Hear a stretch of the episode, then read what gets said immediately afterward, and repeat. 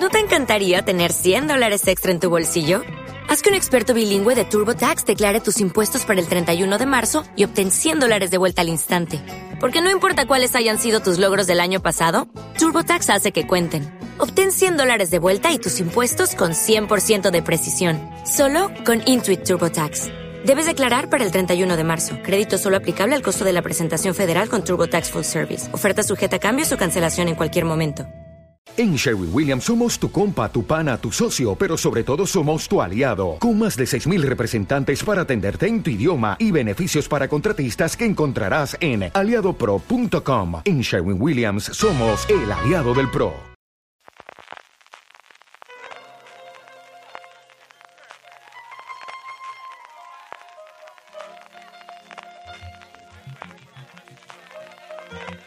Estás escuchando Fuera de Series con CJ Navas.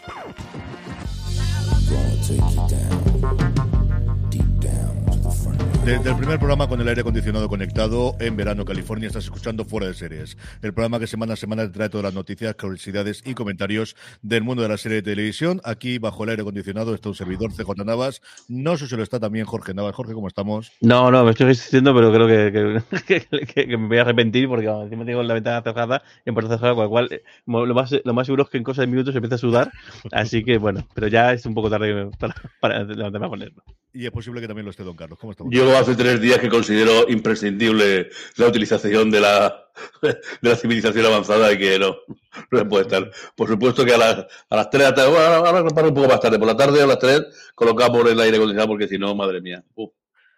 Vamos a ir hoy en un horario distinto para aquellos que no escuchéis en directo a través de twitch.tv barra fuera de series a las 7 de la tarde, como os anunciamos hoy sábado. Tenemos, como siempre, un montón de noticias. Ya tenemos nuestras preguntas de los oyentes, tenemos los Power Rankings, tenemos las recomendaciones de la semana, tenemos un montón de cosas para avanzar en una semana que se ha caracterizado por dos cosas fundamentales. Por un lado, Disney, que tiene un follón interno bastante divertido, le llamaron el jefazo gordo al segundo de a bordo, a Peter Rice, que era responsable de todo lo que tiene que ver de televisión, absolutamente todo, es decir, todos los canales lineales de Disney, todas las plataformas de streaming, Hulu, Disney Plus, Star en la India, la que queráis, y en una reunión de siete minutos le dijeron que su carácter no coincidía con la tendencia o con lo que querían hacer en la cultura de Disney, según dice la mala lengua, según dice la gente a la que Peter Rice evidentemente se lo ha contado, le dijo, pero ¿en qué concretamente en qué? Uy, hoy no tengo tiempo para decirte esto, y fue en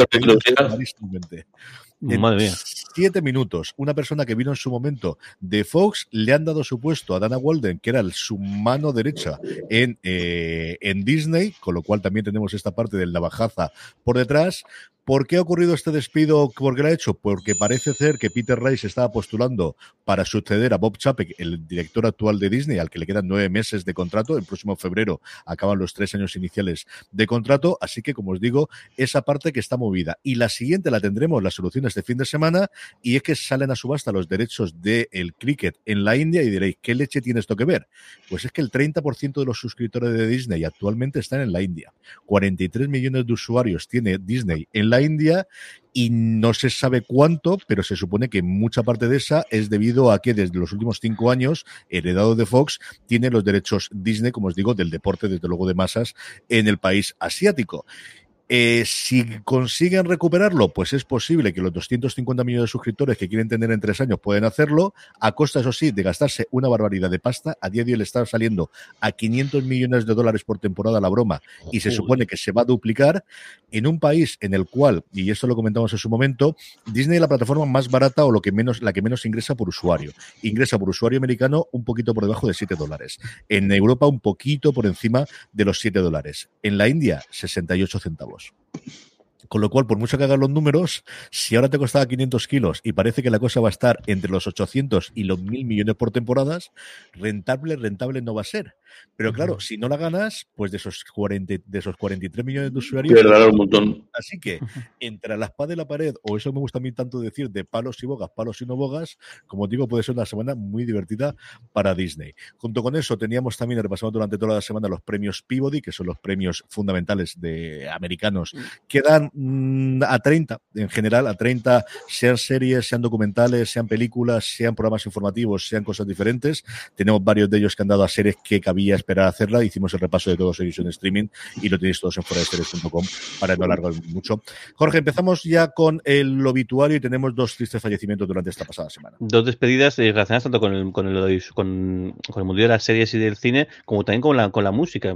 Ahora, os contaré. Por un lado, el, el Linda Lawson, una actriz muy veterana que ha fallecido a 86 años, y bueno, el, sobre todo conocí, eh, conocida por, su papel junto a Dennis Hopper en María Nocturna, una película basada en un relato de Alan Poe que hicieron hicieron una, pareja de, adaptaciones en el año 61, pero también, bueno, conocida, salió en, en Bonanza en su momento y, y lo más reciente, sobre todo en, en, en, Urgencias. Y luego la otra es la cantante y también eh, el, consultora de música, podemos decir, eh, Julie Cruz, que era la, bueno, el, el, la, la, persona con la que David Lynch confiaba en casi todos sus proyectos y sobre todo es el, colaboró con Angelo Badalamenti, eh, pues un, también, un, un, vamos, un, también un coloso del mundo de, la, de, la, de bandas sonoras, eh, que fue el autor de la banda sonora de Twin Peaks y sobre todo lo, lo conocido, porque podemos, más podemos conocer a Julie Cruz es porque es la voz que se escucha en la intro de, de Twin Peaks, ese, esa voz que casi, es casi un halo, no, no, no, dice nada, esa voz es suya y también colaboró mucho, en, en, muchas más. Eh, ha fallecido más joven, 65 años, pues eso, ambas, eh, el que lo tiene gracia leve y un, una pena. Sí, señor. La verdad es que es una absoluta pena y esa voz, pues mítica, ¿no? Y yo creo que todos lo tenemos desde luego en la cabeza. Lo hemos visto sí. en su momento. En óptica. Esa, sí, sí, la introducción de Twin Peaks yo creo que es una de las que mejor, ¿no? Desde la que la entrada de Twin Peaks es eh, de las 5 o 10 mejores en, entre las que hay en series. Seguro, la más, la más reconocible seguro. Yo creo que además es el momento que lo escuchas sí. y, y, y, te transmite. Es, que incluso es, capaz, es, capaz, es capaz de incluso transmitir el, el, el, halo de la serie y demás. Y bueno, la voz sí, sí. Un acierto. Vamos ya con nuestro repaso de las noticias, estrenos y demás cosas de las distintas plataformas. Jorge, arrancamos con Apple TV Plus. No hay semanas sin noticias, en este caso dos de Apple TV Plus.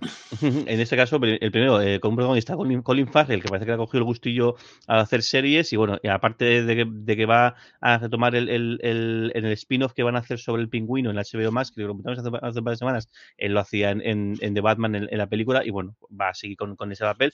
Pero este, en este caso, lo que, lo, que sabemos es que se va va a ser protagonista en, en, un, en un drama, parece ser, que se llama Sugar, del cual no se sabe absolutamente nada, pero sí que el elenco que, o sea, el equipo creativo que hay detrás, más que potente. El creador va a ser Mar eh, Protosevich, eh, un montón de, de, de, de, de productores ejecutivos, entre, entre, ellos Simon Kimber, y sobre todo lo que a mí me ha, me, me ha llegado es que va a dirigir la, el, el, esta, esta, serie eh, Fernando Mireyes, el, el, director de esa maravilla conocida como Ciudad de Dios, así que ya conmigo, ya conmigo que cuenten porque va a estar ahí seguro, seguro. seguro. Y luego la otra, la otra que, aunque ya se sabía, yo creo que ya lo comentamos hace unos meses, mm. y es que eh, eh, Brad, eh, Brad, Pitt está detrás de hacer una, una, una película en, sobre, sobre, la Fórmula, el mundo de Fórmula 1 y que Apple, eh, Apple TV estaba también detrás de, de hacer el, el, proyecto y luego incluso, y por eso en su momento el, el, el ay, se fue el, el nombre, el nombre del, del, del piloto, eh, es, es, era, no, Maton no, el, el, el Luis Hamilton.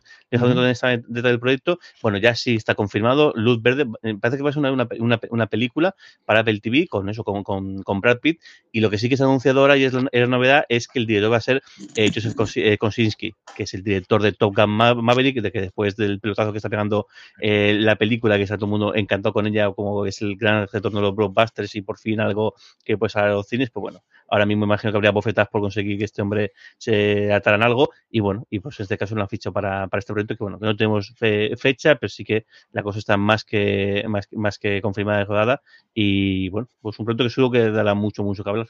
Sí, un momento de la, la Fórmula 1 tiene un momento dulce en Estados Unidos. Ya vimos, bueno, los bofetones que había por ir al Gran Premio de Miami. Dentro de nada tendrán hasta tres premios eh, durante la, temporada. Creo en Las Vegas, creo que en, cuestión de dos o tres semanas, si no recuerdo mal a la de cabeza.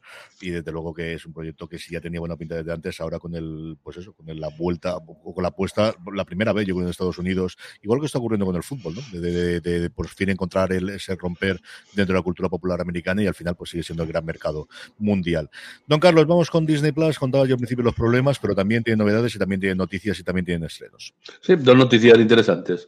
Eh, la primera, eh, el, estreno de la nueva serie de crímenes basada en crímenes reales, eh, por mandato del cielo, se estrenará en la marca en Star, la su marca de Disney, el día 27. Eh, Andrew Garfield interpreta a un policía mormón que, que, debe investigar un terrible doble crimen en, en, en Salt Lake City, en, la, en Utah.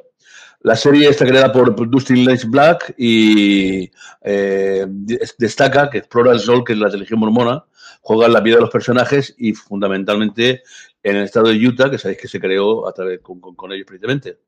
Está basado en un libro de John Krakauer que narra la historia real del asesinato de Brenda White y su hija pequeña, un caso que, del que se ocupa el detective Jeff Pyre, padre de familia, mormón, muy devoto, pero que a medida que avanza la investigación verá comprometida su fe, especialmente la Iglesia y la manera que obliga a cumplir determinadas normas.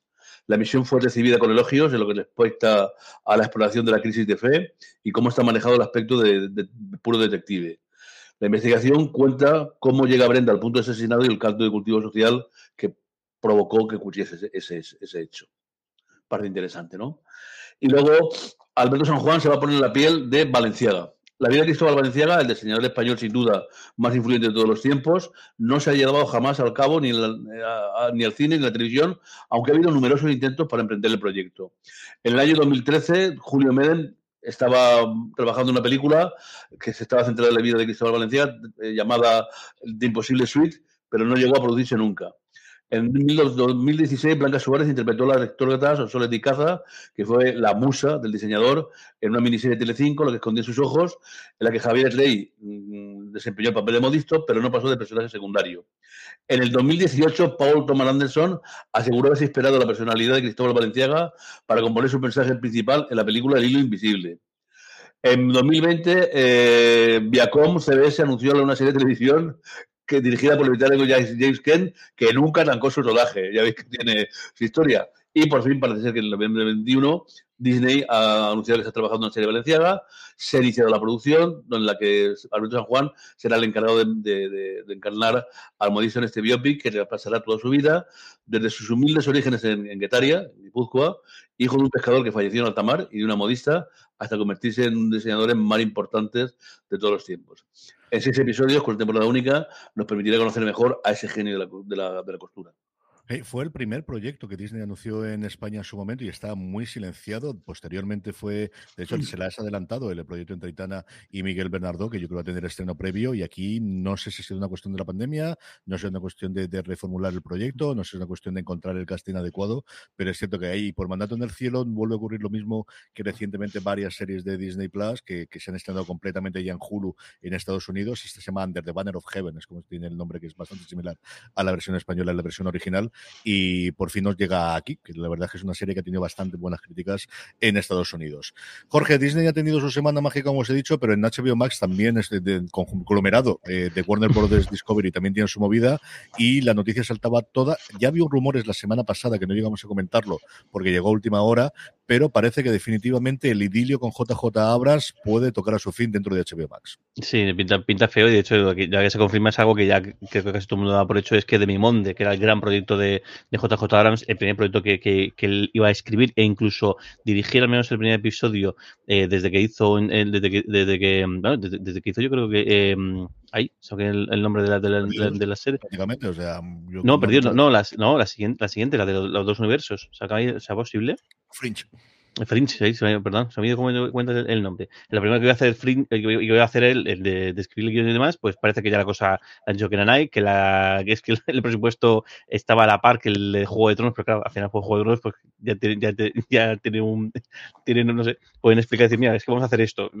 esto que estaba proyectado por JJ no tenía pinta muy buena, aunque bueno, sí que se han puesto a, a intentar vender la serie, que a mí lo que me tiene fascinado es en la noticia de Hollywood Reporter es que la serie ya tiene tanto protagonistas como el hecho de eso, de, de que el de JJ iba, iba, a dirigir, como incluso ha habido cambio de sus ganes, con lo cual es fascinante como en algunos casos eh, hay proyectos que cuando se da la luz verde, eh, es decir, ya se ponen a, a, buscar lo demás, no, no, y aquí estaba como que todo, todo estaba articulado, todo estaba montado, y imagino que incluso tendrían visto eh, pues escenarios y algo de preproducción, sin tener el visto bueno de, la, de, la cadena, lo cual bastante fascinante, pero bueno, imagino que también JJ está a otro nivel de este tipo de cosas y, y demás. Pero bueno, ahí va la cosa, está intentando buscar eh, otra casa, parece que además incluso en su momento es que eh, Apple estuvo bastante cerca de hacerse con este proyecto y al final fue HBO, HBO más quien medio firmó, imagino que no firmaría todo, sino menos firmaría la, la opción de, de serla, así que bueno, Igual tenemos serie, tenemos eh, algún anuncio, alguna noticia en breve, pero vamos, de momento pues mazazo y, eso. Parece que el divorcio o, el, o, el,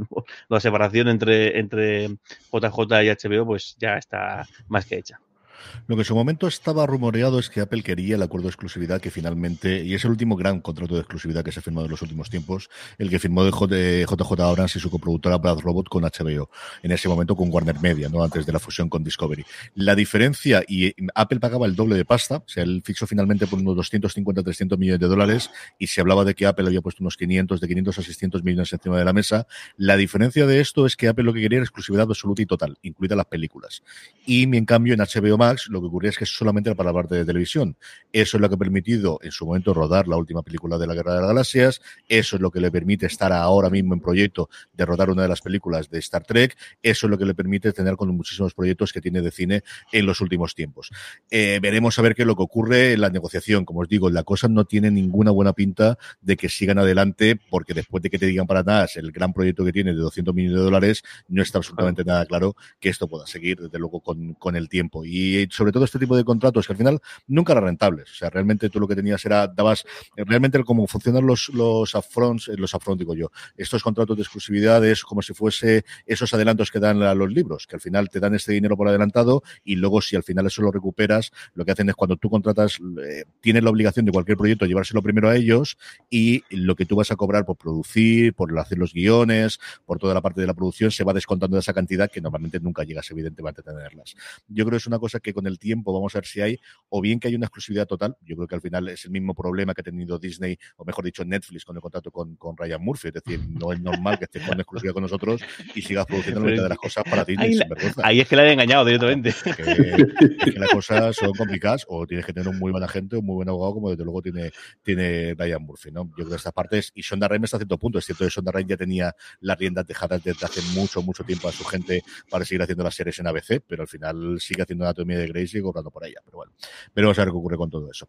Don Carlos, vamos con Movistar Plus, que al final, como sabéis, es la serie, la cadena. Veremos si también la tiene Disney Nos eh, a través de FX, que nos trajo en su momento Fargo, nos trae también la quinta temporada, y sabemos muy poquito que ellas, pero sí tenemos tres fichajes de absoluto lujo para la próxima temporada. Sí, sabemos muy, muy, muy, muy, muy poquito, y eh, de hecho se anunció, esto parece va todo como un guiso a fuego lento, ¿no? La, la renovación por una quinta temporada se anunció 15 meses después de acabar la cuarta tanta. No hay todavía fecha de, estreno estimada, pero al menos sí que sabemos que John Hamm, el ganador del Emmy de Globo de Oro por, por Mad Men, eh, Juno Temple y Jennifer Jason, Jason Leigh serán los elegidos para encabezar el elenco de los nuevos capítulos, que digo que no tienen aún ningún fecha de estreno. Eh, la serie va a estar, el, la temporada va a estar eh, eh, anclada en el año 2019, un poco más moderno que, que, la, temporada, la, temporada anterior, y de momento lo único que tenemos es un eslogan. ¿Cuándo un secuestro no es en verdad secuestro? ¿Qué ocurre si tu mujer no es tu mujer? Bueno, en fin. Bueno, Howley escribirá, dirigirá, generará su Launer y será productor objetivo de Fargo que se producirá entre MG Televisión, MGM y FX Productions. Se tiene la pinta de que va a ser desde luego la última temporada con esta que, concluimos. Eh, que está acordado desarrollando la serie nueva para FX de Alien, que por cierto, Predator va, va, a estrenar su nueva película y él está con la parte de la serie, de la cual también no se ha vuelto a saber absolutamente nada en muchísimo tiempo.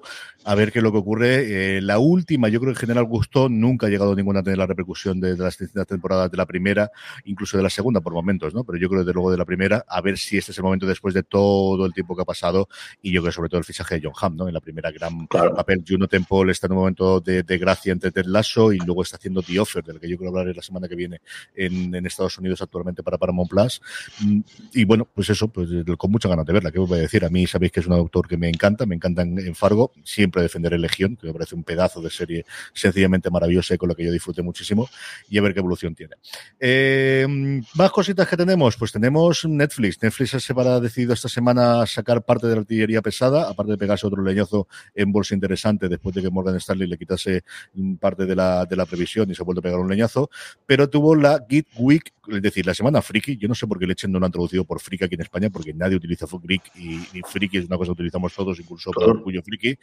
Cosas importantes que ha presentado ahí, el tráiler de minutito y pico de Sandman, eh, ya vimos un avance del principio, pero ya hemos visto cinco minutos más, y sobre todo la fecha de estreno, Jorge, nos llega el 5 de agosto tal cual, o sea, que, es que vamos a tener un verano espectacular, espectacular. Siempre antes, fíjate, cuando empezamos con el programa, que siempre el verano era como una de dos, era el, el momento de no sacar eh, eh, nada directamente, o el, el, valle o el desierto, o incluso las series esas que cancelaban al principio y que la mandaban para el verano o de y fíjate ahora la que nos viene encima en, en, en, verano. Sí que con el cable, sí, o sea, con, con, el cable sí que empezaba a haber algún proyecto más que, que salía, casualidad otro día comentábamos, el, Los Soprano empezó a emitirse ahora, en la primera, su primera temporada, e incluso también de, de Guayas empezó a emitir eso a finales de mayo, de junio, pero comparado con, pero agosto y julio eran un desierto, y fíjate, ahora, Juego de Tronos, eh, Señor de los Anillos, eh, Sandman, es decir, todas las cadenas están echando ya el resto e intentar pescar en, en, en esas fechas tan raras, al menos tan raras hace, hace unos años, ahora ya no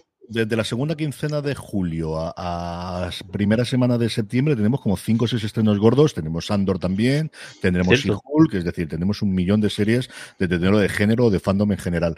Eso quizás era lo más importante que había de series junto con un estreno. En películas, pues sacaron los cuatro o cinco blockbusters grondotes y alguna cosa que teníamos. El miércoles se lo dedicaron toda animación. Me quedé con ganas de ver alguna de la segunda temporada de Arcane, que yo creo es el gran proyecto de animación que han tenido en los últimos tiempos. Fue curioso porque sí que han presentado un documental en cinco partes sobre cómo se ha hecho la primera temporada que van a estrenar en YouTube van a estrenar no en Netflix, sino en YouTube. Me pareció extrañísimo. El jueves se lo dedicaron íntegramente a Stranger Things, hicieron un avance de lo que nos falta por ver de la cuarta temporada, de esa parte 2 que se estrena el 1 de julio, como sabéis, de apenas un minuto el vídeo, pero realmente imágenes reales eran como 30 segundos, que tampoco hay que hablar mucho más. Sí tenía una entrevista interesante con los hermanos Russo, con prácticamente todo el resto del elenco por partes, pues tuvieron a Harbour y a Wynonna Ryder por un lado, tuvieron a Millie Bobby Brown, la única que entrevistaron independientemente eh, de todos los demás, que estuvo más o menos entretenida, y luego 30 minutos de la gente jugando a, Dragones y Mazmorras, que sinceramente no lo vi porque no era una cosa muy interesante especialmente. ver. Y quizá lo más interesante en cuanto a la evolución futura de Netflix fue el viernes que le dedicaron a videojuegos. Y es que presentaron no menos de 14 videojuegos gratuitos para todos los suscriptores, que está claro que a día de hoy la idea es que no te vayas de esta porque estás enganchado a uno de estos videojuegos y por eso no te vas a ir dentro de nuestra plataforma. Tenían bastantes cosas interesantes para, para verlo. A mi hija le encanta uno, por ejemplo, de Nailed It, que van a hacer una chorradita de juego y tal, pero tenían uno de Taken, tenían uno por los creadores de Monument Valley, que es un juego para, para eh, dispositivos móviles maravillosos que le han hecho. Es decir, Con no premios, los jueguecitos tontos, ¿eh? O sea, si miráis el listado de todos los juegos, algo de pasta se han gastado, no sé cómo de exclusiva será, no sé cómo de avance será, para que puedan jugar gratuitamente dentro, pero sí parece que se están metiendo con alguno de ahí. Aprovecharon también para enseñar las imágenes de alguna de las series de animación, que es extraño, porque la tenías el martes para que la presentan el viernes. Pero bueno, estas cosas. Como os digo, semana de mucho estreno, de mucho movimiento dentro de Netflix, están todos los vídeos y de todos los trailers y todos los avances en su canal de YouTube. Veremos a ver qué es lo que ocurre. Pero yo tengo curiosidad por ver si esto es decir, esto no tomaron una decisión antes de ayer, esto tuvo que ser una decisión de hace un año, de esto sí, sí. para mantenerlo.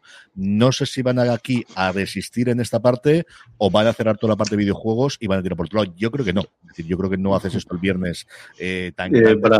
No, y, y, lo que yo creo es que están apretando las tuercas. De hecho, Noel, Noel Manzana nos dice aquí en, en, el chat que dice, juraría que he leído que, que quieren llegar a 50 juegos al final de sacado. De 50 jueguecitos en la aplicación de Netflix no son ninguna tontería. Y encima de eso, de la entidad de desarrolladores como Momentum Valley o franquicias como, como Tekken, que es un clásico de los, de los videojuegos, vamos. Y como digo, anunciaron el, el, anime de Castlevania Nocturne, vimos el primer teaser de Sonic Prime, recordaros que tiene una serie de Sonic después del éxito uh -huh. de la película recientemente. Desta es como se llama el juego este que os decía yo de, de la gente de Monument Valley. Lucky Luna es el que parece que quieren poner ellos y luego Cuphead Show, que va a tener una ampliación del videojuego y van a llegar con nuevos episodios, una serie de animación maravillosa basada en el videojuego. Llegan los nuevos episodios también en el mes de agosto porque todo viene en verano este año. O sea, esto es lo que es. eh, don Carlos, terminemos el el repaso de las plataformas con Prime Video, que tenía una gran noticia aquí en España y luego algún Sí. Bueno, pues ya eh, va a, a verse el primer fruto de- del acuerdo de desarrollo que Amazon Prime firmó con Juan Gómez Jurado y es la, la adaptación de su novela Reina Roja. Ya tiene los dos protagonistas, eh, Vicky Luengo y Hobby Kerian, que trabajaron juntos en Antidisturbios, van a ser Antonia Scott y John Gutiérrez, la ex espía y el policía que investigan una muerte y una desaparición que tiene ramificaciones impos- eh, imprevisibles. Los siete capítulos serán supervisados por el propio escritor y por el guionista Maya, la guionista Maya Maesea. El trabajo va a empezar dentro de un mes y Juan Gómez Jurado dice que la serie está mejor escrita que la novela, si lo dice el propio autor. Bueno, es un gran reto porque la serie, la trilogía de la Reina Roja cuenta con muchos seguidores, miles de seguidores, y al parecer en el casting lo que dicen es que el dúo que formaron embo- ambos intérpretes fue lo que convenció a los responsables de que tenían que ser la pareja. Antonio y John, los espectadores lo veremos un poco más tarde. Mm.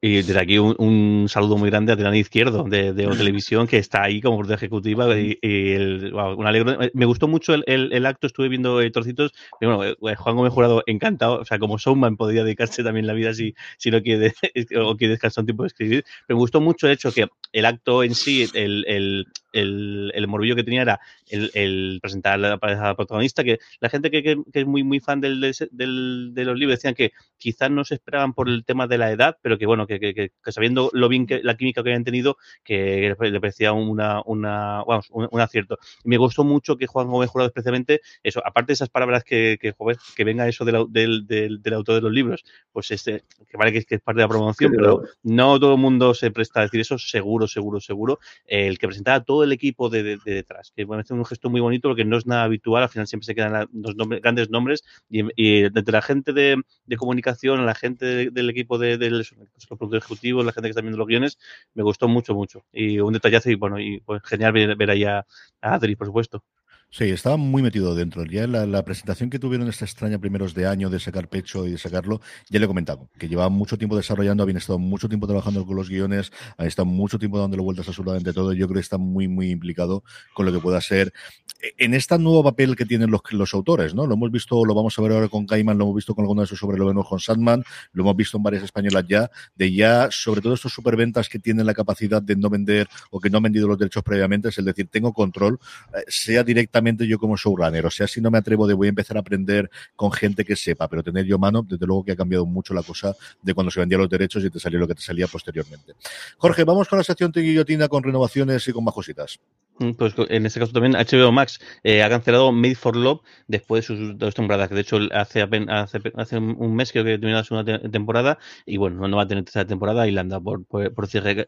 El curiosidad de esta serie es que fue la primera eh, primer original de HBO Max que, que tuvo la cadena con esa transmutación a, esta- a este, a este nu- nuevo nombre. ¿Renovaciones?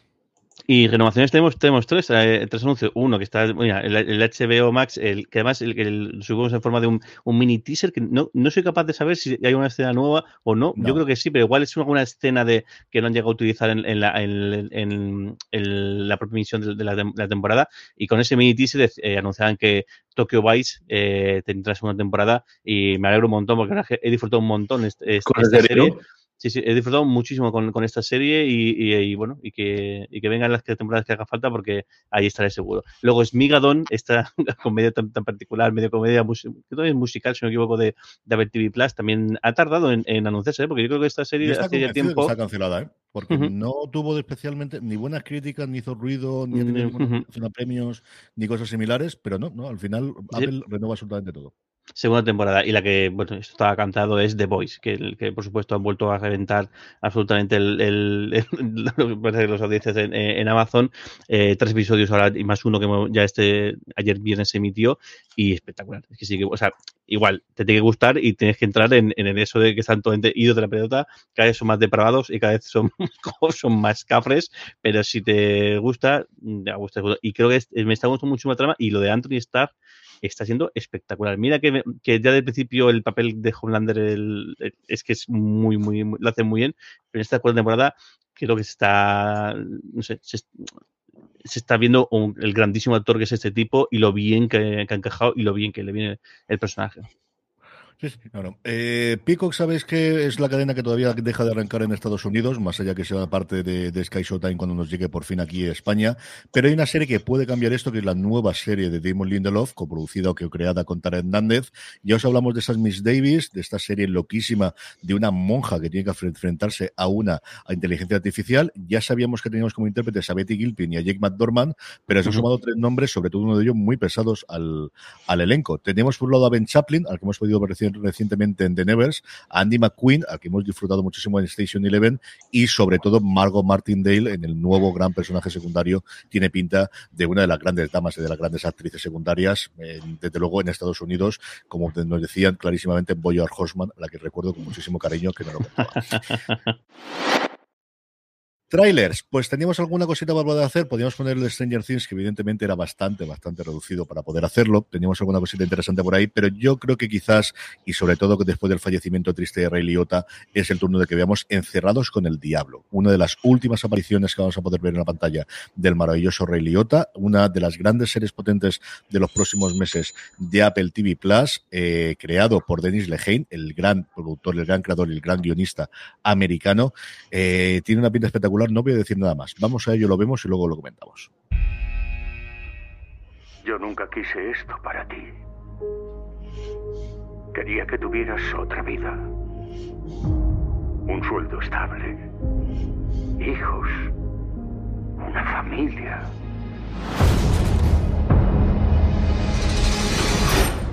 Papá, dime que hay una forma de liberarme. Una forma rápida, no. Queremos trasladarte a otra cárcel, que congenies con alguien y le saques una confesión.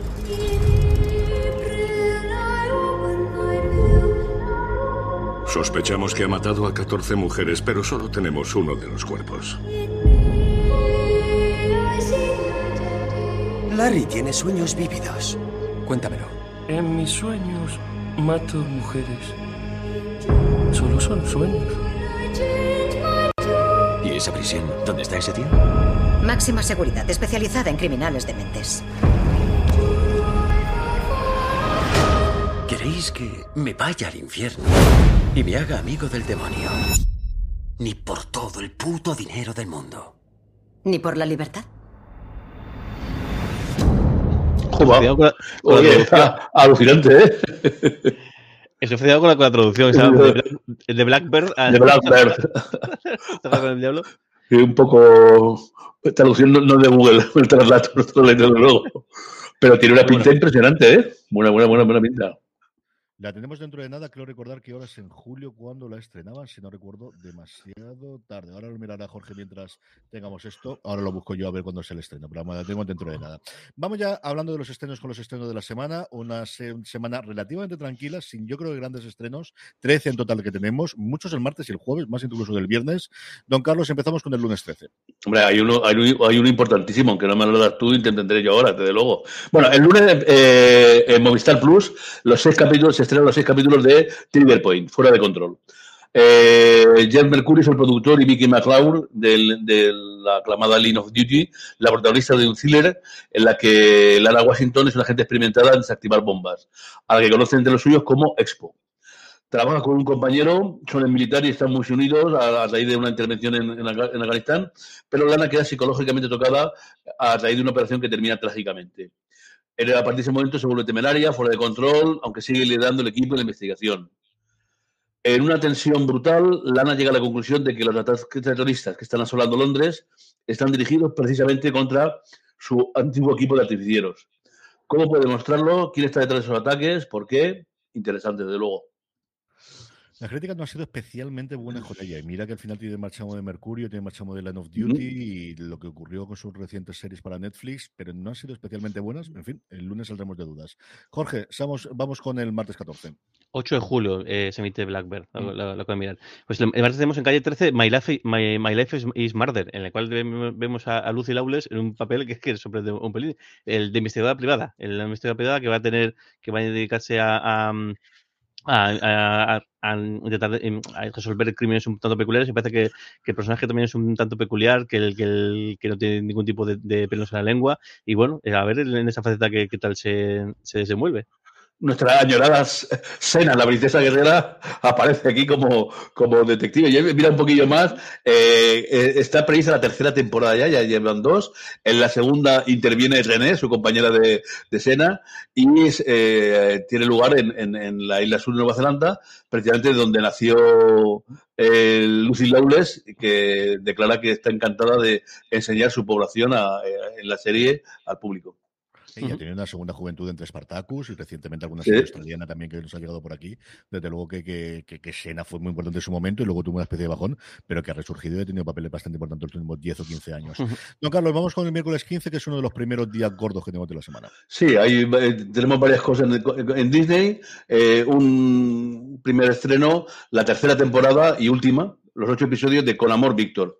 Eh, esta serie que está basada en una película y que en esta tercera temporada va a hacer va a desarrollar el viaje de autodescubrimiento en que Víctor y sus amigos hacen planes para cuando acaben el instituto y se enfrentan a decisiones que deben tomar sobre su futuro. También en Disney Plus, 10 eh, episodios para una serie colombiana, Siempre fui yo. Carlos Sevilla protagoniza eh, Siempre fui yo, que es Las aventuras de Lupe, una chica mexicana de 21 años que tiene un giro en su vida cuando se entera del fallecimiento de su padre y ha de viajar a Cartagena, pero la Cartagena de Indias, claro, y asistir al funeral.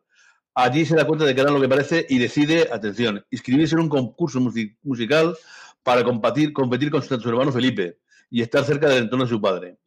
Y debe enfrentarse a su mayor miedo, que es cantar en público. Madre Lupe tendrá que encontrar su propia voz e investigar las sospechosas muertes de su, de su padre y continuar con su legado musical. Magnífico, como veis. En fin.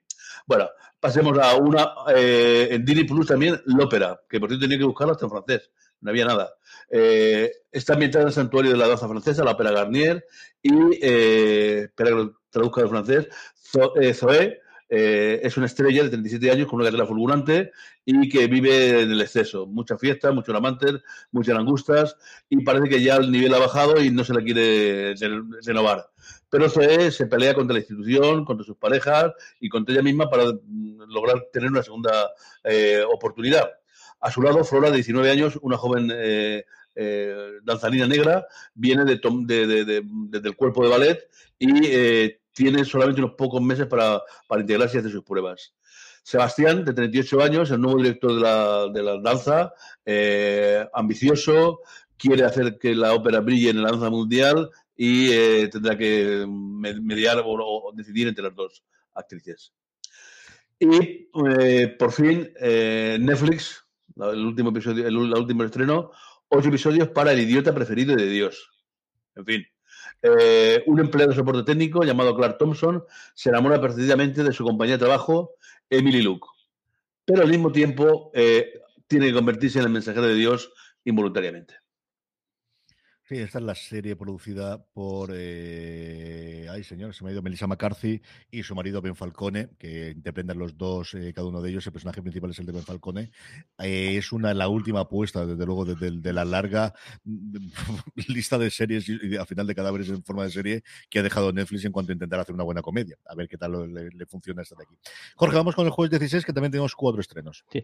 Antes de esto, reculo mi comentario anterior sobre la traducción de, de, Blackbird, porque el originalmente está basado en las memorias del protagonista, que es que realmente, el, de hecho en el trailer poníamos lo de basado en hechos, en hechos reales, el protagonista realmente parece que vivió esta, esta situación uh -huh. y, la, y las memorias, el título que llevaban es In, in with Devil, es decir, uh -huh. con el, con dentro, o sea, ahí con, con, el, con, el, con el demonio, así que reculo, porque sí que es parecido al, al título que han utilizado para traducirlo. Eh, después tenemos, tenemos eh, por un lado, eh, tres, tres temporadas, tres estrenos de segundas temporadas, en el caso de Netflix tenemos Amor en Anarquía, segunda temporada, en Comedy Central de Other Chu y en el caso de Movistar Plus quizás es la que, la más, la que más eh, renombre tendrá, eh, Paraíso, esta versión de Stranger Things al, al español, podemos decir, aunque sí, no exactamente, pero sí que apenas la, parece la premisa, menos la idea venía por ahí, eh, y rodada en buena parte de, de, de, esta, de esta, zona de donde, donde grabamos, tendrá su segunda temporada, su estreno este 16. Y luego también en, Santa, en Sundance TV tenemos una, una serie que el argumento parece duro que no veas, que se llama Helsinki,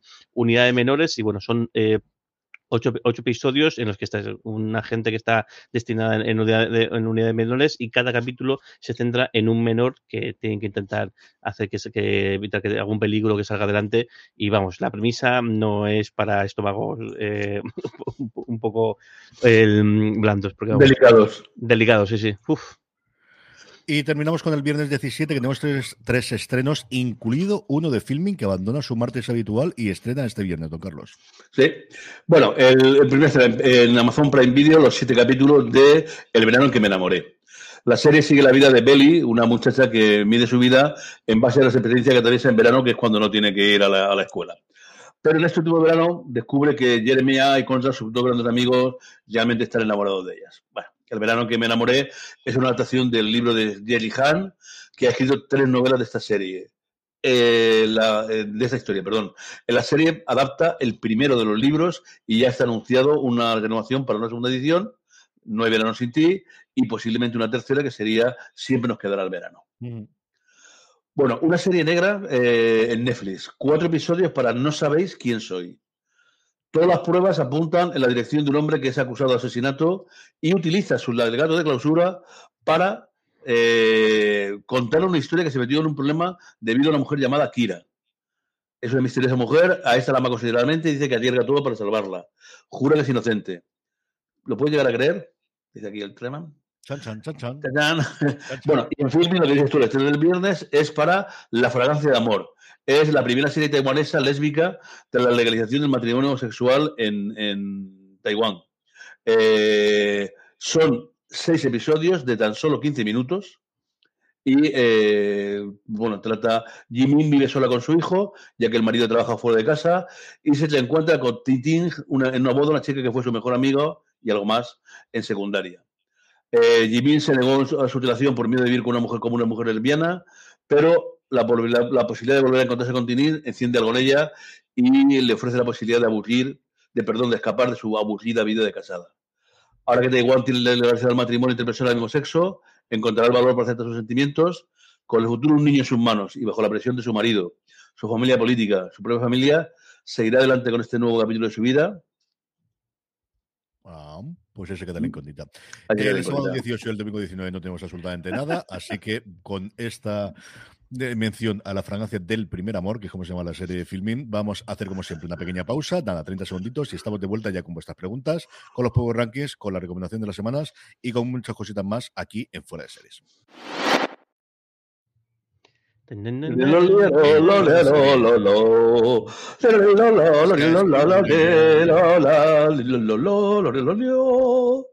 Vamos con ello, Jorge, ¿cómo estamos las cosas?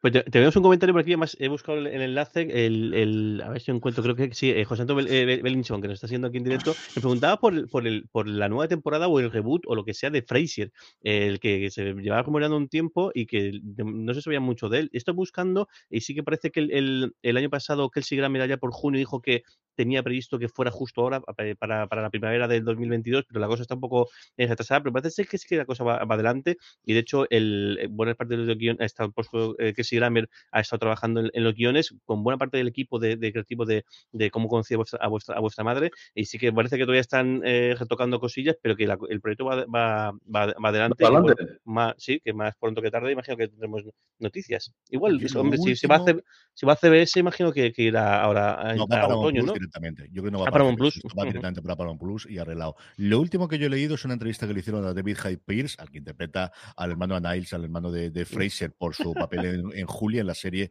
de HBO Max. Y como suele ser habitual, al final le preguntan por Fraser y le dicen, le preguntan qué sabes del proyecto, en qué punto está. Y dice, no sé en qué punto está, no he hablado con Kelsey desde hace un tiempo. La última vez que hablé, sé que era un, un work in progress, o sea, que estaban en ello y parece que siguen trabajando en ello. Eso es lo último que yo sé, como os digo, no formal de que alguien ha salido de Paramount o el propio Kelsey Grammer, en el cual evidentemente no habría serie, hayan salido a decir esta es la fecha, pero al final este hombre, eh, lo último que yo he leído, esto es una entrevista hace dos días, que le hicieron el 9 de junio, que le hicieron el 9 de junio, que yo haya leído por ahí. y luego comentarios. Tenemos el comentario todas las semanas, pero esta vez mucho más elaborado eh, por parte de Pedro Núñez, así que lo voy a leer tal cual porque me ha encantado. Hola a los tres. Con tanta plataforma tengo un poco de lío. Estoy muy interesado en ver Yellowstone en 1983, pero veo que en España es imposible verlo. He oído que es de Paramount y llegará pronto. ¿Cómo está el tema? ¿Me podéis dar luz? ¿Cómo puede ser que la gente hable de esta serie sin poder verse en España? ¿Qué le hacen? ¿Viendo alguna VPN? ¿Estados Unidos se pueden ver cositos en, en, en castellano? No. Y madre ¿qué preguntas? Muchas gracias y salida así. Se vio, se vio aquí en Paramount, ¿eh? eh yo la, la, la grabé de Paramount. En el, canal, en el canal que está libre, es muy posible que la vuelvas a repetir porque Paramount repite cíclicamente toda la, toda la serie, ¿no? Pero yo, yo vi la primera es una temporada entera en Paramount. Y la tercera se estrenó también, la cuarta no sé si llegó a estrenar aquí en España dentro de la TDT y 1883, igual que todo el resto de las series de Paramount Plus, incluidas las últimas series de Star Trek como Strange New World, incluido toda la serie de Taylor Sheridan que tienen lanzamiento durante este año, están todas reservadas para cuando desembarque aquí Sky Showtime, que es el nombre que va a tener la plataforma en España, formada por Paramount Plus y por Peacock, o no, que todo puede cambiar conforme están las cosas en Hollywood. La promesa es que llegan, desde luego, en este 2022, tal y como estamos en fecha, yo creo que es para septiembre-octubre, sin ningún género de dudas, y ahí es como está. Luego, el verse o no, pues esto, yo, Jorge y yo nos vamos todos los años, todas las semanas a Estados Unidos, volvemos y vemos este New Wars, yo veo The Offer y vemos alguna cosa más, incluida Evil, que se va a estrenar en Estados Unidos este fin de semana en Paramount Plus, y no sé cuándo llega aquí en Movistar Plus, porque ahora que pienso no nos ha llegado ninguna nota de prensa reciente, reciente, no sé si lo van a estrenar el lunes, porque en Estados Unidos se estrena este domingo la tercera temporada, no sé si va a llegar el lunes, pero ahí estamos, es la última gran plataforma de falta por llegar y a ver qué ocurre con las cosas. De todo lo que hay. Gonzalo nos decía, dice, si ya tenía ganas de ver la tercera temporada de For All, Mankind por para toda la humanidad, ahora que CJ dice que no puede decir nada, que, pero que le ha gustado mucho, todavía tengo más ganas. y luego ya Jorge el primero o qué? No, todavía, todavía no, porque tengo, es que esta semana tengo un montón. Mira que había semanas, es decir, no sé qué, ponerme tal, y en las últimas dos semanas tengo una barbaridad de series pues, pendientes de, ver y demás, y antes de empezar una nueva, o una nueva temporada en este, en este caso, quiero ver si el, el resto. Luego Gonzalo nos pregunta. Vamos, tiene todo eso y luego tenéis para poder escuchar el podcast oficial, que es el Ronald de Moore en el primer episodio, que lo tenéis en todas las plataformas de, de podcast, que vale la pena escucharlo después de que veáis el episodio. Gonzalo nos pregunta, eh, buena familia, ¿qué se sabe acerca de la tercera temporada de la maravillosa, Mythic Quest? ¿Cuándo llegará? Eh, y respecto al, reparto, eh, parece que, que F. Murray Abraham no va a volver, pero sí que los protagonistas. El, sabemos, el, el, teniendo en cuenta la tercera de la temporada, ¿habrá mucho cambio? ¿Sabemos algo? No, lo único que sabemos, y eso sí es oficial, que Murray Abraham no vuelve y no está claro si es por temas de salud. Sabemos que la segunda temporada no grabó con el resto de los personajes prácticamente ninguno de los episodios de la primera parte de la temporada, si alguno de la segunda, o ha sido una disputa salarial, o que ya no quiere grabar nada más, o vete a saber exactamente qué ha ocurrido, porque no ha trascendido demasiado el por qué no estará en esta tercera temporada. Del resto, a día de hoy no han confirmado absolutamente nada, no se ha confirmado ningún fichaje y desde luego tampoco la fecha de estreno. Al final es la otra gran comedia junto con Ted Lasso. Yo, de hecho, creo que cuando es buena es incluso superior a Ted Lasso, que no tiene esa parte de cariñoso posiblemente, pero a partir de el episodio de mitad de la primera temporada es una serie sencillamente maravillosa. Y el especial del confinamiento es lo mejor que existe en confinamiento, pero con muchísima diferencia bien mal sobre cualquier otra cosa que podáis ver en cualquier otro sitio. Yo creo, además, el único pero que tiene es que la trama creo que a mucha gente así de buenas a primeras le puede tirar para atrás. Cuando en realidad pasa que, al final, eso, que, al final el, tema del videojuego puede a gente tirarle para decir, no me interesa porque no, y no es una serie de videojuegos. Igual que Hatlack Fire no es una serie de informática, eh, esta pasa lo mismo. Si no os habéis acercado a ella, hacedlo porque es una auténtica maravilla. Es muy, muy, muy, muy, No es una serie de, fútbol americano, o sea, es Exacto. Y luego, de, sí, Alex Vida preguntaba, ¿sabéis cuándo llegará la serie Everything I Know About Love, que se estrenó en Reino Unido esta, esta semana? pues están viendo por, por, aquí y no, y no, no voy, a, voy, a, ver un par de enlaces y si encuentro una noticia eh, lo digo, pero de momento parece ser que, eh, no, eh, que no. La BBC lo normal es que sea el mejor postor, salvo que hayan perdido los derechos internacionales a Prime Video o a Netflix, que es una posibilidad, porque ahora prácticamente casi todo lo que hace BBC desde el origen viene con los derechos internacionales fuera del Reino Unido, vendido fuera, pero de esta no he oído yo una antena de Netflix. Si no aquí, pues filming si no se les va mucho de madre, y si no Movistar Plus, que sabéis que últimamente está estando uh -huh. prácticamente todo claro. el mundo de la BBC, como he dicho antes. BBC, y además estoy viendo algunos enlaces por encima y todos mencionan el, el, que se prepara para la segunda temporada, que no está confirmada, pero que sí parece que todo el mundo da por hecho, así que imagino que si tiene encima la segunda temporada, eh, será normal que, que aquí acabe, eh, caiga en alguna plataforma seguro. Salvo, como os digo, que ocurrió en su momento con, con, con Bodyguard, que, que, se habla muy uh -huh. bien de ella y de hecho yo sé que aquí varias plataformas de varias calidades querían comprarla, pero Netflix compró los derechos internacionales poniendo la pasta encima de la mesa y se acabó la discusión. Vamos ya con los Power Rankings, vamos ya con las series más vistas por nuestra audiencia, los Power Rankings que hacemos semanalmente a través de una pequeña encuesta que os invitamos a contestar diciéndonos las tres series que más os han gustado de la semana que habéis leído. Por cierto, vamos a cambiarlo, vamos a empezar a hacerlo de viernes a viernes, como al final grabamos de sábado a domingo, yo creo que podemos dejar a la gente que vote de viernes desde el principio del sábado hasta el viernes, así las cosas que ven el viernes la pueden meter también en la encuesta. Esto ahora lo tenemos el jueves. A partir de la semana que viene lo haremos así. Eh, unos Power Rankings con, bueno, ahora lo veréis, con cierto movimiento, aunque la cúpula permanece bastante, bastante similar. En el puesto número 10, The Voice entra directamente la serie de Prime Video, muy baja para lo que yo esperaba inicialmente, al puesto número 10. A ver, yo tengo aquí en el 9 a Boss Legacy, pero no sé si es. No, no porque tienes el guion de la semana pasada.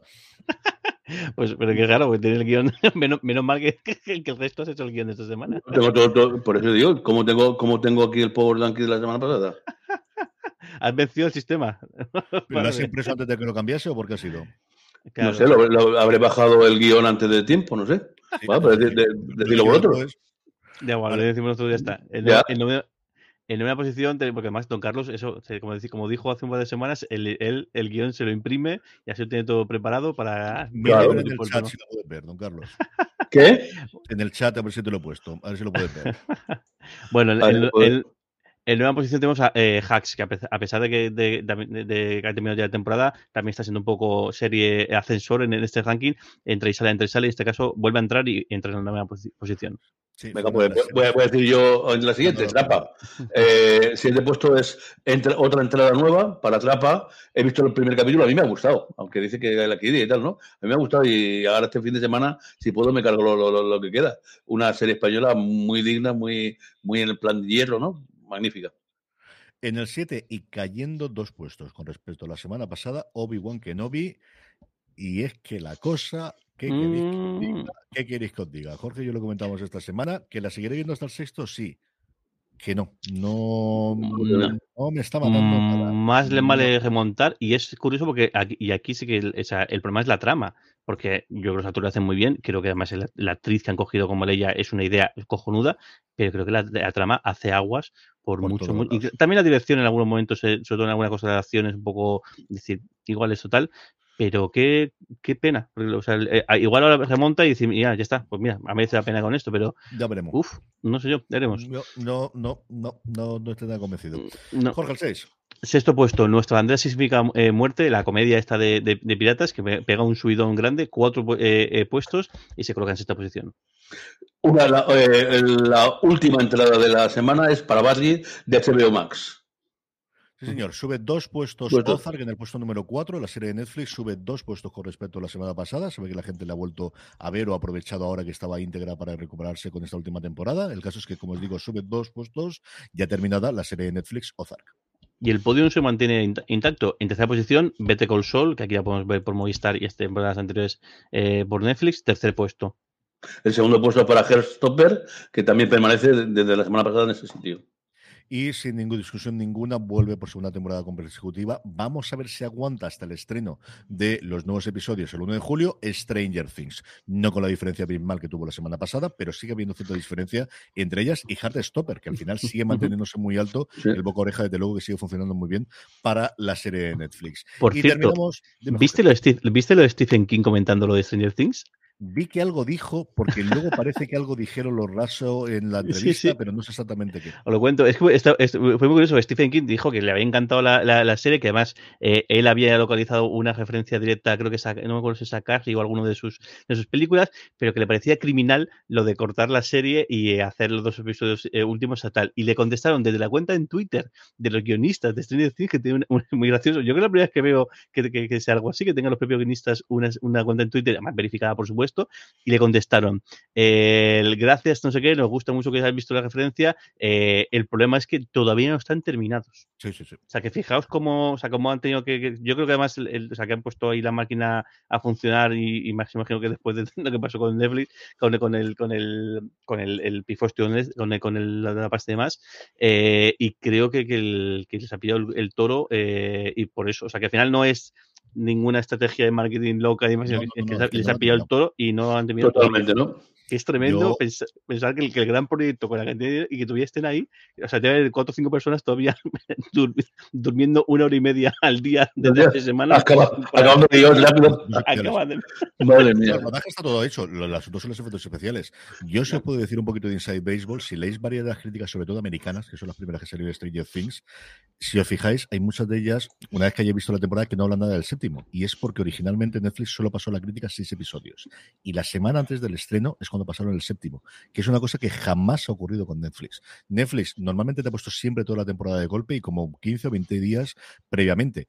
Por ejemplo, sí ha ocurrido con HBO Max, eh, con HBO que va a ese ritmo. Yo recuerdo, por ejemplo, el año pasado, ay señor, con la, la miniserie de detectives que ganó todos los premios, el, mm, con Mero Fistown, Originalmente nos pasaron toda la temporada menos dos y luego el martes o el miércoles, cuando se estaba el episodio en domingo en Estados Unidos, fue cuando ponían a este porque ya habían hecho toda la mezcla, que son tiempos normales. Desde, fuera te puedes decir, pero ¿cómo vas a esperar hasta cuatro días antes del estreno para hacerlo? Ya, pero es que eso funciona así en la Y industria. O sea, se funciona allí, se funciona aquí. O sea, yo conozco gente con series en emisión que ha estado montando los episodios nuevos una semana antes del estreno, que de verdad se funciona así, que ese es el ritmo. Pero en Netflix yo al menos nunca lo había conocido que eso funcionase y yo no recuerdo ninguna vez, no es que me haya pasado los screens de todas las series, ¿no? Pero nunca lo había visto y desde luego no con Stranger Things. Entonces sí que me creo perfectamente el hecho de es que estamos todavía acabando los efectos especiales y no lo tenemos. Bueno, fíjate Hulka que están acabando los efectos especiales y lo han hecho después del tráiler. O sea, es que es así, es que realmente se funciona así. Porque, eh, sí que teníamos cuando- en la época de los networks, sí que lo típico de, de los de los procedimentales, las series con 22 episodios, que siempre el que se emitía tenía grabado uno o dos más, iban ahí a- y, Sí, iban no un más, poco ¿eh? al tal, Al final, pero no más. ah, date cuenta que están terminando Sí, dos semanas antes, no mucho más tiempo. ¿eh? que eso, que, que realmente lo normal era, era, eso, lo, lo normal era, es decir, la temporada completa y poner tal, tal cual, pero bueno, que en realidad que, que estaban acostumbrados en la industria a este tipo de ritmos, pero vamos, que alguien lo, lo está pasando bastante mal y después de que Stephen King le diga que como que sí, ya te digo que seguro que seguro que sí. Es que no sabía lo que había ocurrido, pero sí que sé que ellos en la entrevista que le hacen nombran explícitamente la importancia que ha tenido para ellos Stephen King y todo lo demás, sobre todo aparte de las de terror, y algunas de las cosas que había leído en la web, en, en distintas webs comentando lo que había ocurrido en el Geek, decían que se habían referido a lo que había ocurrido en Stephen King y no sabía lo que era. En fin, la recomendación de la semana, don Carlos, ¿qué recomendamos? Hombre, eh, la mía yo creo que no hace falta ni que lo digan para nada, ¿no? Eh, yo quiero volver a ver al- a, Lucy Lawless de- después de aquella escena y aquel, aquel maravilloso Spartacus, así que My Life is Murder, eh, además ver Nueva, eh, Nueva Zelanda siempre es una... Si vemos un poquito del, del verde también, que en la isla es una serie buena, veremos a ver cómo se, cómo se comporta. Pero vamos, vamos a darle primero la oportunidad de, de verla. Yo te digo que es muy divertida. Sí, Yo te digo que es muy divertida. A mí me gusta mucho. A mí me gusta mucho. He visto solo la primera temporada, pero es muy divertida. Muy, muy divertida. Y ella está inconmensurable. Además, en un papel que se nota que ella ha decidido que es para ella y que se lo quiere pasar bien y que se lo quiere pasar. Sí, bueno, ella, ella es la mujer de un productor ejecutivo Sí. importantísimo, ¿no? Que Es la- una serie que puso pasta a Acorn, de hecho era una de las grandes apuestas, pero que nunca ha llegado aquí a Acorn en España. Es una de las cosas que yo siempre he tenido la duda de por qué leche para una producción propia que tiene Acorn, que sigue existiendo en España, está totalmente de tapadillo, Sí, la tiene dentro de Sundance, eh, es una cosa rarísima. Eh, está metida en Vodafone ahí, alguna, alguna que otro escondido, sí. Se puede suscribir independientemente, pero, pero realmente la tienen allí y es una serie original de Acorn, de repente que puso la pasta, luego la puedes ver en Prime Video en Estados Unidos, pero quien puso el dinero internacionalmente o para hacerla inicialmente, como os digo, se hizo en, en allí, pero que internacionalmente que lo tenía desde luego la Acorn. Chico, yo qué sé, esto es lo que ocurre. De hecho, la tercera temporada ya es exclusiva de Acorn. Quien pagó para hacerla por lo bien que había funcionado internacionalmente era ella. Y la relación que tiene con eh, Madison Feliciano, con el personaje de Bonnie Baculans, está muy, muy bien. Están las dos muy divertidas. Jorge, recomendación de la semana. Pues muy, muy pesado, pero es que le tengo que recomendar The Voice. O sea, de verdad, lo de Anthony, lo de Anthony Staff es increíble en esta, en esta tem- eh, temporada. Muy, muy bien. Y luego mi, mi re- mi recomendación de verdad, verdad, es Borgen. Esta cuarta temporada, aunque en realidad pa- bajo, para Netflix no es cuarta temporada, sino que es una, es una serie nueva, porque esta más se llama, eh, Borgen Power, no sé qué, no sé cuántos, o sea, tres adjetivos ahí puestos. Tres, miento, tres, pues, tres- Power tres, and eh, Glory, si no recuerdo pero- no, son, son tres, ¿eh? Poder, Gloria y no, y no sé qué. y son para ellos es como la primera temporada de, de- de esta serie. Esta me, serie, está ¿no? fas- me está fascinando, ¿eh? Mira que a mí la tercera temporada, mm, sobre todo la- las tramas personales, eh, sobre todo en la parte de, de los periodistas, no me, me chirrió bastante y no me terminó de, de matar. Y aquí, el- mira que yo soy rancio también con esto y, y siempre las partes de de personajes como que me, me distraen, no me hace gracia. Aquí me están gustando mucho y joder, es que, es que merece la pena por el, ver la diferencia del, del cómo se trata la política eh, aquí en Europa respecto, siempre tenemos el, el referente de Estados Unidos, el cómo la diferencia de, de un gobierno de coalición y lo que ello conlleva, que aquí en España todavía estamos aprendiéndolo ahora, ahora mismo, y sobre todo me gusta mucho las dinámicas, la diferencia entre lo que es el- la institución y lo que es el partido, es decir, ella tiene un margen, pero luego tiene un partido ante que responde, y luego la peculiaridad del sistema eh, eh, danés en el que buena parte de- del equipo político de no solo de ella sino de buena parte de todos los ministros y demás son funcionarios no son asesores eh, del personales y cómo en un momento incluso hacen referencia a ello y cómo sacan pecho muy bien muy bien. Y bueno y además es que ella ella eh, el- es es, es impronunciable decir el nombre de, de esta actriz lo borda y, y qué guay además eso, la parte política con la parte personal, porque al final el- la serie empieza con que está, está empezando a tener la menopausia y lo- cómo eso afecta también a, a ella y a toda su, a su vida y cómo los momentos en los cuales se explica lo que para ella significa la política y los sacrificios que han subido, me está gustando muchísimo, muchísimo esta, cuarta temporada o primera temporada según, según Netflix. Reino, Poder y Gloria en español. Justo. En inglés es Power and Glory, por eso te lo he dicho. Ah, yo, claro, por eso que claro. Y aquí le he añadido lo del reino, pues no sé exactamente por Sí. qué. Yo, recomendación, esta semana ya sí puedo decir que me ha gustado mucho eh, para toda la humanidad, así que me reafirmo. Es una de las mejores series en emisión actualmente, es una de las mejores series de Apple TV Plus, que tiene unas series espectaculares. A mí, sabéis que no es una cosa, a mí me vuelve loco la ciencia ficción, pero la parte de lo que es la historia de la, de la exploración espacial nunca es una cosa que me haya atraído. Me tiró, de, de hecho estuve reticente y me acerqué ya por Kinnaman y por, y por Dornan, al finalmente porque eran dos autores que me gustaban mucho. Quizá los dos primeros episodios son los más flojos, aunque yo creo que no son tan exagerados como sobre todo la crítica americana han dicho. Nah, ni mucho pero menos. la serie funciona como un tiro, la segunda temporada está espectacular y esta arranca que es alucinante. Alucinante. Y no cuento nada más por si no lo habéis visto, incluido Jorge. Y luego dos recomendaciones de película y documental. Por un lado, por fin, eh, sumado la fuerza, bueno, voy a empezar primero por la otra y si me pongo nostálgico y llorón con la última. Garra, la serie de la película de Adam Sandler con Juancho Hernán Gómez de baloncesto que ha estrenado en Netflix el pasado miércoles, ¿es una buena película? No. ¿Tiene momentos? Momentos maravillosos. Si os gusta el deporte, y os gusta el baloncesto, y os gusta la NBA, tenéis que verla. Sea por los cameos, sea por los momentos de ver a jugadores y sobre todo por Anthony Edwards, que hace del antagonista del personaje de, de Juancho, que es un actor limitadito siendo generoso. O sea, no, yo lo quiero mucho, me parece que es un tío que ha tenido muy mala suerte este año en la NBA, que podría haber hecho más. Creo que ahora los, los, los Celtics podría funcionar bastante bien como octavo o noveno jugador. Pero Anthony Edwards, que es una de las estrellas emergentes de la NBA a día de hoy, que tiene cuatro o cinco tíos, es que el sinvergüenza lo hace todo bien. Juega como mm, maravillosamente la pista y aquí hace del típico chulo, pero que es chulo por algo y que se va a meter y marrullero y que te insulta para sacarte de quicio y tal. Tiene un papel muy cortito porque es muy amigacho de Juancho. Cuando coincidieron, creo que los Jazz se hicieron muy, muy amigachos. Y al final, de verdad que está maravilloso. Está muy, muy bien. La película, como os digo, se deja ver. No penséis que vais a ver, eh, por ejemplo, eh, High Flying Bird, que es otra película que tiene ese baloncesto que dirigió Soderbergh. Si os gusta la parte interna del, del mundo baloncesto, mucha mejor película, con mejor guion, con mejores actores pero es bastante entretenida. Y luego lo que os decía, Anthony Bourdain, un chef por el mundo, el documental de dos horas eh, sobre la vida y obra de Bourdain desde que fue Bourdain. O sea, realmente no se mete en la parte de la infancia ni de su época de cocinero, sino desde que ya se convierte en una estrella primero literaria en el 99 con la publicación de, de Kitchen Confidential y luego posteriormente con sus diversas series, con sus cuatro series de televisión. A mí me dejó hecho polvo el final, porque además algo sabía y es cierto que yo le seguí bastante la vida. Casi todos los amigos y toda la gente de producción que ha salido, o les he leído, les he visto algún documental. Para los que se aficionaron a Sam Bourdain por, solamente por ver la, la, parte pues de la trastienda, de muchísima voz en off, de muchísima cosa que no había sido en televisión, incluido el, el último episodio en la alzancia cuando él se suicidó, que jamás habíamos visto ninguna imagen. O sea, yo jamás había visto nada de cómo se está rodando aquello. Y, y reflexionar y ver todo el mundo lo que había a mí me ha dejado hecho polvo, pero es cierto que yo Bourdain lo tenía muy cerca. No sé alguien que no conozca la vida, creo que el mejor homenaje, lo mejor que podéis hacer es empezar a ver sus series. Eh, desde el principio, si queréis, él cambió mucho y su obra culme, desde luego, que es Parks Unknown, la serie de la CNN, que él eh, emitió, que tiene en Estados Unidos HBO Max y que aquí en su momento lo tuvo Movistar Plus y no sé si la trae alguien. Yo creo que, y la tuvo Netflix en su momento. Mm, a mí bueno. me ha dejado hecho, como os digo, es un gran documental, la última media hora especialmente es el, el, el cómo todos veían que se iba, que se iba, que se iba y que nadie tuvo el momento de lucidez de decir eh, puede hacer una locura y al final se no fue. Alguien que ya no quería seguir viviendo. Y, en fin, no, no, no quiero darle porque ya lloré suficiente ayer, así que ya estamos bien por ahí. Con esto terminamos fuera de series por esta semana. Mucho más contenido, como siempre, en fuera de series.com. Volvemos, como siempre, mañana martes en streaming. Volveremos en directo, os anunciaremos, porque seguramente el fin de semana que viene también adelantemos la grabación al sábado, así que nos anunciaremos si grabamos el sábado por la mañana a las 11 o grabamos. Seguidnos, somos siempre en redes sociales donde somos fuera de series. Mientras tanto, os podéis seguir a Jorge, que es Jorge Navas Alejos en Twitter. Un beso muy fuerte, Jorge. Un beso. Podéis seguir también a todos. en Twitter, un beso muy fuerte. Y por mi parte me despido, ya sabéis, CJ Navas, gracias por escucharnos, gracias por estar ahí. Recordad, tened muchísimo cuidado ahí fuera. Cuidado de fuera. Hasta luego. Chao.